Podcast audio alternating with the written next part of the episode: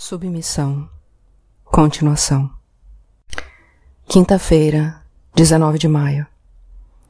No dia seguinte, me dirigi à faculdade, embora não tivesse nada para fazer ali, e disquei o número de Lamperier. Segundo meus cálculos, aquela era mais ou menos a hora em que ele terminava sua aula. De fato, ele atendeu. Propus que tomássemos alguma coisa. Ele não gostava muito dos bares perto da faculdade e sugeriu nos encontrarmos no Delmas, no Place de la Contrescarpe. Subindo a rua Montetard, eu repensava nas palavras do marido de Marie Françoise. Meu jovem colega saberia mais do que quis me dizer? Ainda estaria diretamente implicado no movimento? Com suas poltronas de couro, o soalho escuro e as cortinas vermelhas, o Delmas fazia perfeitamente seu gênero. Ele jamais teria ido ao bar em frente, o Contrascarpe, com suas exasperantes estantes falsas. Era um homem de bom gosto. Pedi uma taça de champanhe e me contentei com uma cerveja leve. E dentro de mim algo estalou. Senti-me, de repente, extremamente cansado de minha sutileza e de minha moderação e ataquei direto, antes mesmo de o garçom retornar. A situação política parece muito instável. Honestamente, o que você faria no meu lugar? Ele sorriu de minha franqueza, mas respondeu no mesmo tom. Primeiro, acho que começaria por trocar minha conta bancária. Conta bancária? Por quê? E me dei conta de que quase gritara. Devia estar muito tenso sem realmente perceber. O garçom voltou com nossos copos. Lamperier fez uma pausa antes de responder. Pois é. Nada garante que as evoluções recentes do Partido Socialista sejam muito apreciadas por seu eleitorado. E nesse momento compreendi que ele sabia, que ainda desempenhava um papel dentro do movimento, e talvez um papel decisivo Todas essas informações secretas que tinham vazado na nuvem identitária, ele as conhecia à perfeição. E talvez até fosse ele que tivesse resolvido, até agora, mantê-las secretas. Nessas condições, prosseguiu com delicadeza. A vitória da Frente Nacional no segundo turno se torna perfeitamente possível. Eles são obrigados, absolutamente obrigados, pois se comprometeram muito nesse sentido, junto a seu eleitorado maciçamente soberanista, a sair da Europa e do sistema monetário europeu. A longo prazo, as consequências para a economia francesa talvez sejam muito benéficas, mas num primeiro momento enfrentaremos convulsões financeiras consideráveis. Não é garantido que os bancos franceses, mesmo os mais sólidos, resistam. Portanto, eu lhe recomendaria abrir uma conta num banco estrangeiro, de preferência um banco inglês, como o Barclays ou o HSBC. E mais nada? Já é muito. Além disso, você tem um lugar no interior onde poderia se refugiar por algum tempo? Não, na verdade não. Eu o aconselharia, mesmo assim, a partir sem esperar muito Encontre um hotelzinho no campo. Você mora em Chinatown, não é? Há poucas chances de que haja saques ou conflitos graves nesse bairro, mas de qualquer maneira, eu, no seu lugar, partiria. Tire férias, espere um pouco, dê tempo para as coisas decantarem. Tenho um pouco a impressão de ser um rato que abandona o navio. Os ratos são mamíferos inteligentes, respondeu em tom ponderado quase divertido. É muito provável que sobrevivam ao homem. Em todo caso, o sistema social deles é amplamente mais sólido. O ano letivo ainda não terminou de vez. Ainda me restam duas semanas de aula. Ora essa. Dessa vez ele sorriu abertamente, quase hilário. Muitas coisas podem acontecer. A situação está longe de ser previsível. Mas o que parece praticamente impossível é que o ano letivo termine em condições normais. Depois ele se calou, bebericando devagarzinho sua taxa de champanhe. E entendi que não diria mais nada. Um leve sorriso de desprezo continuava a pairar em seus lábios. E, estranhamente, porém, começava a me ser quase simpático. Pedi uma segunda cerveja, dessa vez aromatizada com framboesa. Não tinha a menor vontade de voltar para casa. Nada nem ninguém me esperavam ali. Fiquei conjecturando se ele tinha uma companheira ou uma namorada qualquer. Provavelmente tinha. Ele era uma espécie de eminência parda, de líder político num movimento mais ou menos clandestino. Havia moças atraídas por isso. Era mais que sabido. Também há moças atraídas por especialistas em Hillsman. A bem da verdade. Eu mesmo tinha encontrado uma moça jovem, bonita, atraente, que tinha fantasias com Jean-François Copé. Levei vários dias para me recuperar dessa história. A gente encontra as coisas mais estranhas entre as moças hoje em dia. Sexta-feira, 20 de maio. No dia seguinte, abri uma conta na agência Berkeley's, na Avenida dos Goblins. A transferência do dinheiro só levava um dia útil, me informou o funcionário. Para minha grande surpresa, consegui um cartão Visa quase de imediato. Resolvi voltar a pé para casa. Tinha cumprido as formalidades de mudança de conta mecanicamente, em estado de automatismo, e precisava refletir. Chegando à Place d'Italie, fui de súbito invadido pela sensação de que tudo podia desaparecer. Aquela mocinha negra de cabelos crespos, traseiro apertado entre um jeans que esperava o ônibus 21, podia desaparecer. Com certeza desapareceria, ou pelo menos seria profundamente reeducada. Na esplanada do shopping Italy 2 havia, como de hábito, Gente pedindo dinheiro. Hoje era para o Greenpeace. Eles também iam desaparecer. E pesquei os olhos quando um jovem moreno e barbudo, de cabelos compridos, se aproximou de mim com seu pacote de folhetos. E foi como se ele tivesse desaparecido por antecipação.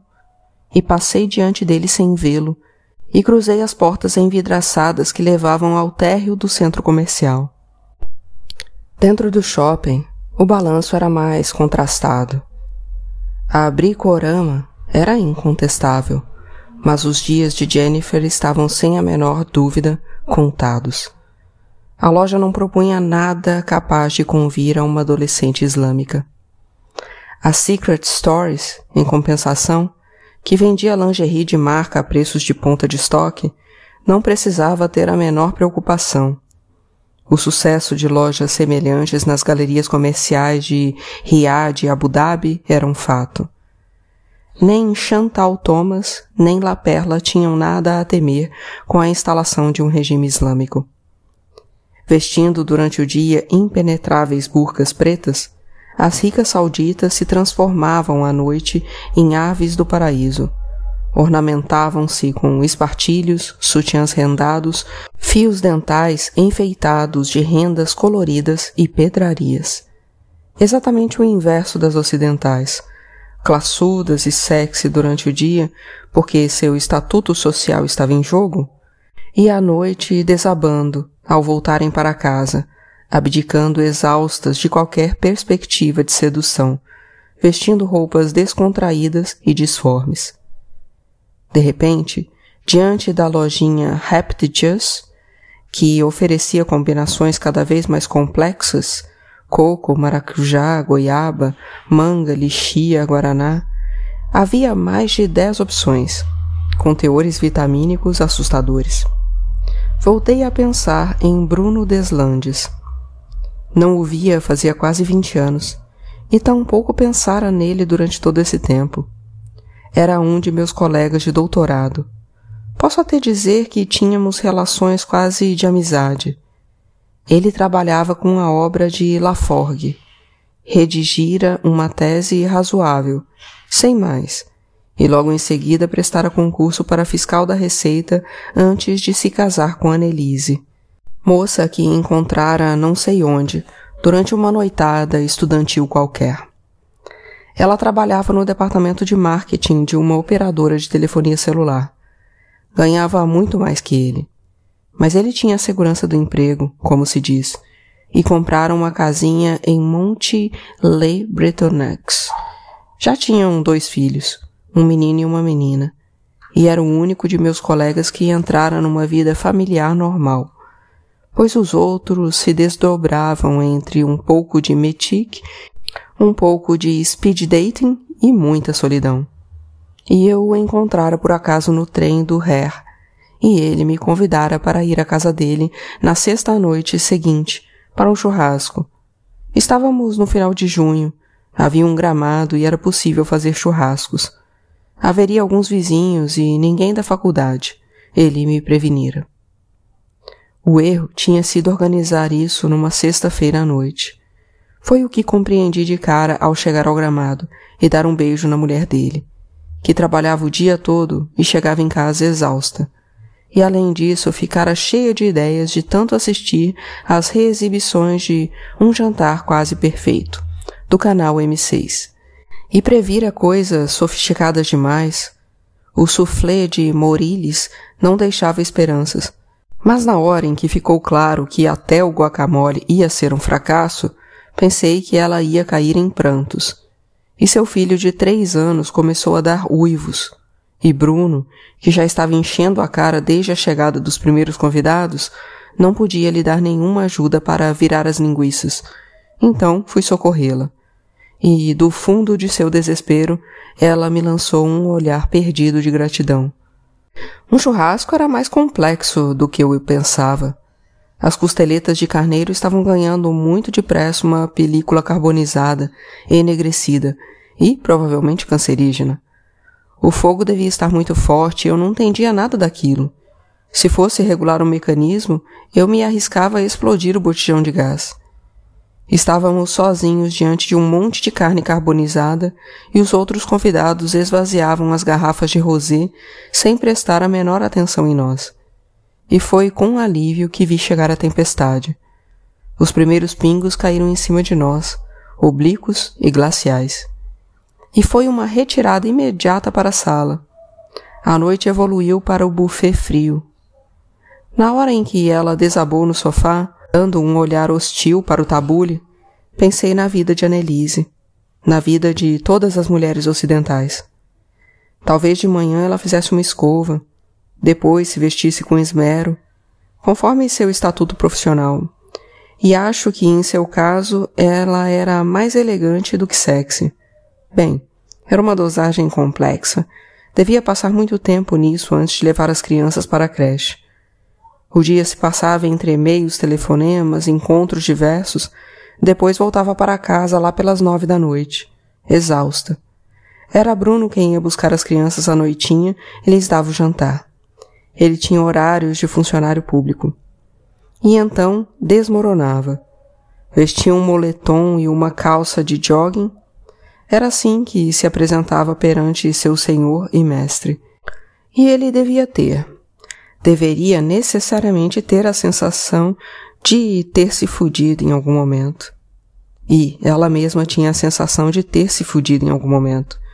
E que a coisa não ia melhorar com os anos com as crianças que iam crescer e as responsabilidades profissionais que iam como que automaticamente aumentar, sem nem levar em conta o fato de que as carnes despencariam. Fui um dos últimos a ir embora, e até ajudei a Nelise a arrumar tudo. Não tinha a menor intenção de me lançar numa aventura com ela. O que teria sido possível, tudo naquela situação parecia possível.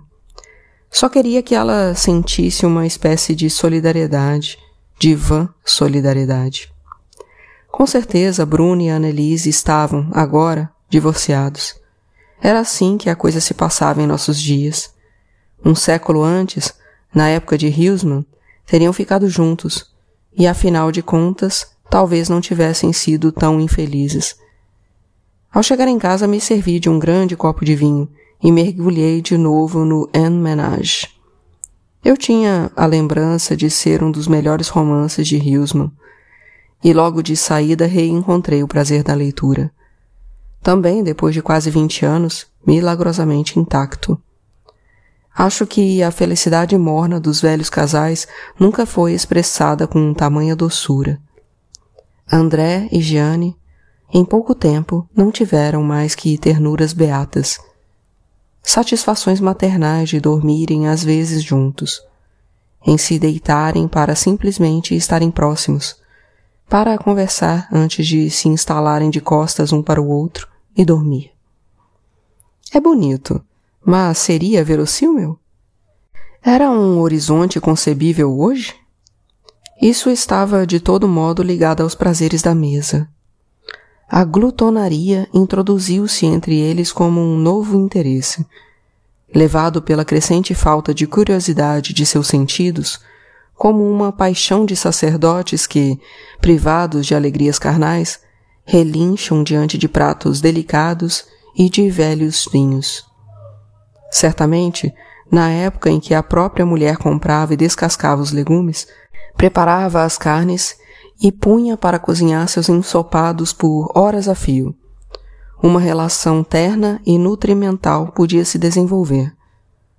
As evoluções dos condicionamentos alimentares jogaram no esquecimento essa sensação que, aliás, Hughesman confessava com franqueza, não passava de uma tênue compensação para a perda dos prazeres carnais. Ele mesmo, em sua própria vida, nunca estabelecera uma rotina de casal com uma dessas mulheres casa, comida e roupa lavada. As únicas capazes, segundo Baudelaire, junto com as mocinhas, de satisfazer o literato. Observação tanto mais justa na medida em que a mocinha pode, perfeitamente, com os anos, se transformar em mulher do lar e que é até mesmo seu desejo secreto e sua inclinação natural. Ele, ao contrário, após um período de farras, de certo muito relativo, bifurcara para uma vida monástica, e foi aí que me separei dele. Agarrei em Root, tentei ler algumas páginas e depois tornei a mergulhar no En Ménage, pois, decididamente, a fibra espiritual era quase inexistente em mim. O que era uma pena, porque a vida monástica continuava a existir, imutável havia séculos. Ao passo que as mulheres, casa, comida e roupa lavada, onde encontrá-las agora? Na época de Hughesman, com certeza ainda existiam, mas o meio literário em que ele se movia não lhe permitia encontrá-las. A faculdade não era um ambiente mais favorável, para falar a verdade. Miriam, por exemplo, poderia com o passar dos anos se transformar em uma mulher do lar? Eu estava pensando nessa questão quando meu celular tocou. E, curiosamente, era ela. Gaguejei de surpresa, pois na verdade não esperava de jeito nenhum que me ligasse. Dei uma olhada no despertador. Já eram dez da noite eu ficara totalmente absorto na leitura, tinha esquecido de comer. Por outro lado, percebi também que quase esvaziara a minha segunda garrafa de vinho. A gente poderia. hesitou. Eu tinha pensado que a gente poderia se ver amanhã à noite. É? Amanhã é seu aniversário. Talvez você tenha esquecido? É, sim, para ser sincero, tinha esquecido completamente. E depois, mais um momento de hesitação. Tenho também outra coisa para lhe dizer. Bem, seria legal se a gente se visse. Sábado, 21 de maio. Acordei às quatro da manhã. Depois da ligação de Miriam, terminei em Menage, esse livro que era definitivamente uma obra-prima, eu só tinha dormido pouco mais de três horas. A mulher que Hughesman procurara a vida inteira, ele a descrevera na idade de 27 ou 28 anos, em Marté, seu primeiro romance, publicado em Bruxelas em 1876. Mulher do lar na maior parte do tempo, ela devia ser capaz de se transformar em mocinha em horas fixas, ele esclarecia. Não parecia muito complicado transformar-se em mocinha. Era, pelo menos, mais fácil do que fazer um molho bernese. Pouco importa, pois ele procurou em vão essa mulher. E, até agora, eu também não tinha conseguido. Em si, não me fazia tanto efeito assim ter 44 anos. Era um aniversário muito banal, mas foi exatamente aos 44 anos que Hilsman encontrou a fé. De 12 a 20 de julho de 1892, passou sua primeira temporada na Trapa de Igne, no Marne. No dia 14 de julho, confessou-se, depois de enormes hesitações escrupulosamente retraçadas em Enroad. No dia 15 de julho, pela primeira vez desde a infância, recebeu a comunhão. Quando escrevi minha tese sobre Hilsman, passei uma semana na abadia de Ligugé, onde ele receberia alguns anos mais tarde a oblatura, e outra semana na abadia de Igny. Esta fora inteiramente destruída na Primeira Guerra Mundial. Mas mesmo assim, minha temporada me ajudou muito. A decoração e o mobiliário, obviamente modernizados, mantinham essa simplicidade, essa nudez que impressionaram Hilsmans. E o horário das múltiplas preces e ofícios diários, desde o Ângelus das quatro da manhã até o Salve Rainha da Noite, permaneceram o mesmo. As refeições eram feitas em silêncio, o que era muito repousante em relação ao restaurante universitário. Eu me lembrava também de que os monges fabricavam chocolate e macarons. Os produtos deles, recomendados pelo Petit Fouté, eram despachados para toda a França. Não me era difícil entender que alguém fosse atraído pela vida monástica, embora, e eu tinha consciência disso, meu ponto de vista fosse muito diferente do de Hilsman. Eu não conseguia de jeito nenhum sentir a repugnância que ele ostentava pelas paixões carnais, nem sequer imaginá-las.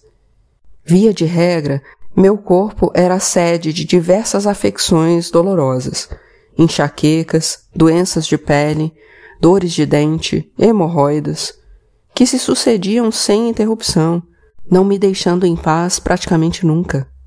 E eu tinha apenas 44 anos, o que aconteceria quando eu tivesse 50, 60, até mais? Então, eu já não seria mais do que uma justa posição de órgãos em lenta decomposição. E minha vida se tornaria uma tortura incessante, sombria e sem alegria, mesquinha. No fundo, meu pau era o único de meus órgãos que jamais tinha se manifestado à minha consciência pelo viés da dor, e sim do gozo modesto, mas robusto, sempre me servira fielmente. Bem, talvez fosse eu, ao contrário, que estivesse a seu serviço. A ideia era plausível, mas então seu jugo era bastante suave. Nunca me dava ordens. Às vezes me incitava, humildemente, sem acrimônia e sem raiva, a participar mais da vida social. Eu sabia que naquela noite ele intercederia em favor de Miriam com quem sempre teve boas relações. Miriam sempre o tratara com afeto e respeito, e isso me dera imenso prazer. E em geral eu não tinha fontes de prazer. No fundo, não tinha mais nenhuma fonte que não fosse aquela. Meu interesse pela vida intelectual decrescera muito. Minha existência social não era mais satisfatória do que a minha existência corporal.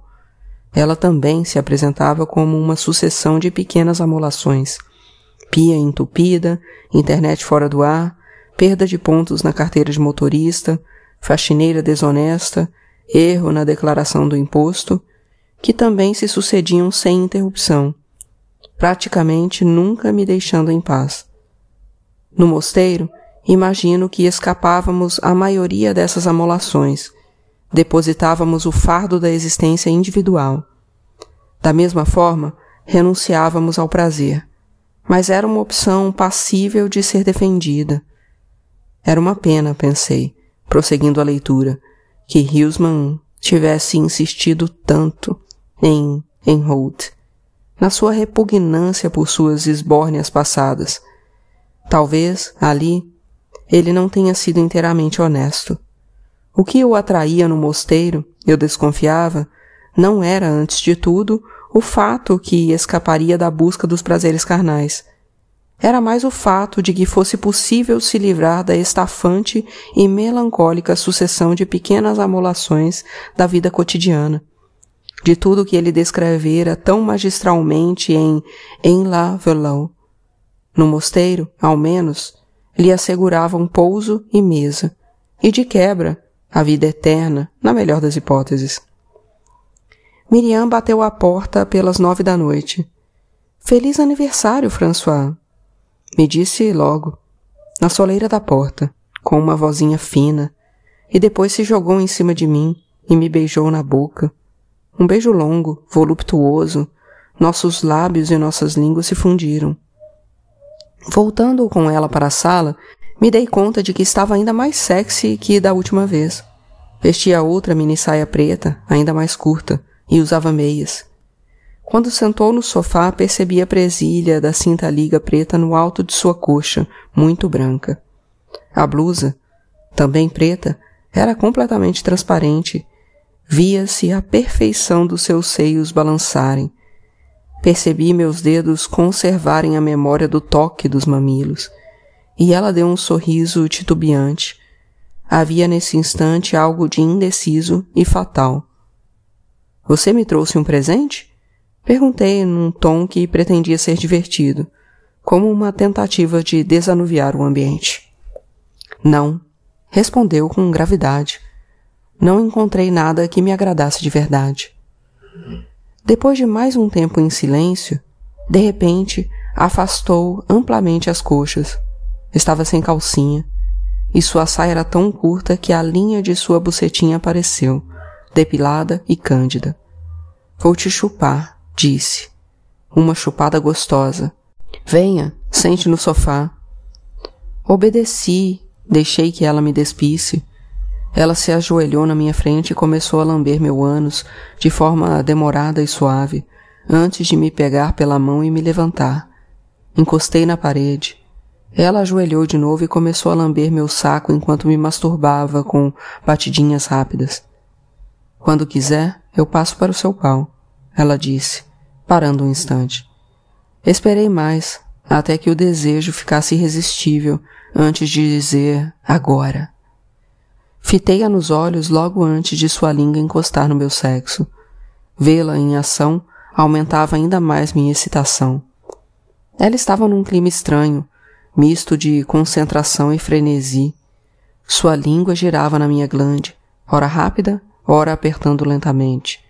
Sua mão esquerda pressionava a base do meu pau, enquanto os dedos da mão direita tocavam meus culhões. As ondas de prazer rebentavam e varriam minha consciência, eu mal me aguentava em minhas pernas. Estava a um fio de desmaiar. Logo antes de explodir num berro, tive forças para suplicar. Pare, pare! Mal reconheci minha voz deformada, quase inaudível. Não quer gozar na minha boca? Agora não.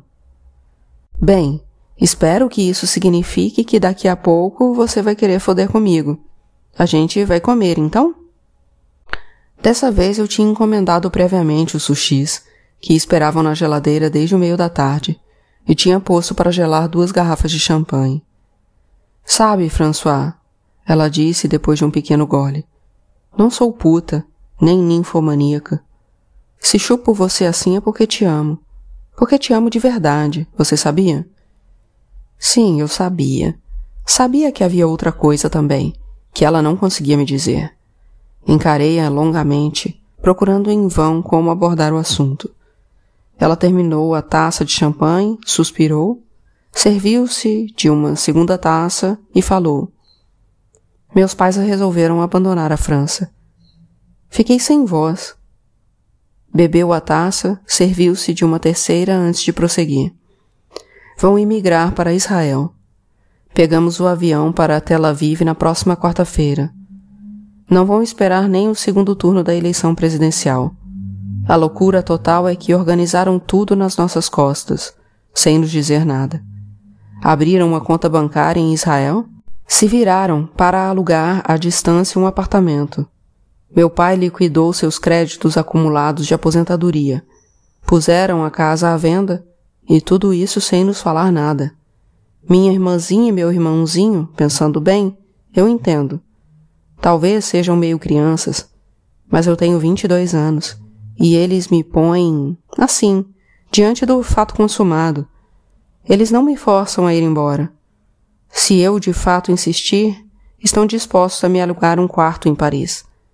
Mas a verdade é que as férias universitárias estão aí e sinto que não posso deixá-los. Bem, pelo menos não agora. Eles ficariam muito aflitos. Eu não tinha me dado conta, mas faz alguns meses que as amizades deles mudaram. Agora eles só veem outros judeus. Passam as noites juntos e imaginam mil coisas ao mesmo tempo. Não são os únicos a partir. Há pelo menos quatro ou cinco amigos deles que liquidaram tudo para se instalar em Israel. Discuti uma noite inteira com os dois, sem conseguir abalar a determinação deles. Estão convencidos de que vai acontecer algo grave na França para os judeus. É estranho. É um troço que lhes vem tardiamente, com cinquenta anos de atraso. Eu disse a eles que é uma coisa completamente idiota, que faz muito tempo que a Frente Nacional não tem mais nada de antissemita. Nem tanto tempo assim. Você é muito jovem para tê-lo conhecido. Mas o pai, Jean-Marie Le Pen, ainda era ligado à velha tradição da extrema-direita francesa. Era um brutamontes, quase que totalmente inculto. Com certeza nunca leu Drummond nem Malras. Mas acho que ouviu falar que isso faz parte de seu horizonte mental. Para a filha, é claro, isso não quer dizer mais rigorosamente nada. Dito isso, mesmo se for um muçulmano que chegue lá, não creio que você tenha muito a temer. Afinal, ele é aliado do Partido Socialista. Não pode sair fazendo qualquer bobagem. Nisso, ela balançou a cabeça, dubitativa. Nisso sou menos otimista que você. Quando um partido muçulmano chegar ao poder, nunca é muito bom para os judeus. Não vejo nenhum exemplo contrário. Fiquei quieto. No fundo, eu não conhecia muito bem história. No liceu fui um aluno desatento e depois jamais consegui ler um livro de história até o fim. Ela se serviu de mais uma dose. Era a coisa a fazer, com certeza, embriagar-se um pouco, tendo em vista as circunstâncias. Além disso, o champanhe era bom. Meu irmão e minha irmã poderiam continuar os estudos no liceu, eu também poderia ir à Universidade de Tel Aviv. Teria uma equivalência parcial. Mas o que é que eu vou fazer em Israel? Não falo uma palavra de hebraico. Meu país é a França. Sua voz se alterou ligeiramente. Senti que estava à beira das lágrimas. Eu amo a França, disse com a voz cada vez mais embargada. Eu amo, sei lá, aquele queijo. Eu tenho, Levantei-me num pulo burlesco para tentar relaxar o ambiente. Fui pegar alguns na geladeira. De fato, eu tinha comprado um Saint Marcelin, um Comté, um Blues Descalces. Também abriu uma garrafa de vinho branco. Ela não prestou a menor atenção. E além disso, e além disso, não quero que tudo acabe entre nós, disse, e em seguida começou a chorar. Eu me levantei e a peguei nos braços. Não via nada de sensato a lhe responder. Levei-a até o quarto, abracei-a de novo. Ela continuava a chorar baixinho. Acordei por volta de quatro da manhã. Era noite de lua cheia. Via-se muito bem dentro do quarto. Miriam estava deitada de bruços, vestindo apenas uma camiseta. O tráfego no boulevard era praticamente nenhum. Depois de dois ou três minutos, uma caminhonete Renault Trafic chegou devagarinho. Parou em frente ao edifício. Dois chineses saíram para fumar um cigarro, parecendo examinar as redondezas. Depois, sem razão aparente, entraram no veículo que se afastou na direção da ponte de Itália. Voltei para a cama. Acariciei suas nádegas. Ela se encolheu contra mim, sem acordar. Virei-a de lado Afastei suas coxas e comecei a acariciá-la. Quase de imediato ela ficou molhada e meti nela. Ela sempre gostou dessa posição simples. Levantei suas coxas para penetrá-la bem fundo e comecei o vai-vem. Costumam dizer que o gozo feminino é complexo, misterioso. Mas, quanto a mim, o mecanismo de meu próprio gozo me era ainda mais desconhecido. Logo senti que dessa vez seria capaz de me controlar tanto tempo quanto necessário, que conseguiria parar à vontade a ascensão do prazer. Meus quadris se mexiam flexíveis, sem cansaço, e alguns minutos depois ela começou a gemer, em seguida a gritar, e continuei a penetrá-la. Prossegui mesmo quando ela começou a apertar meu pau com a buceta. Eu respirava devagar, sem esforço, com a impressão de ser eterno. Depois ela soltou um gemido muito longo. Me joguei sobre ela e a agarrei em meus braços. E ela repetia: Meu amor, meu amor, chorando.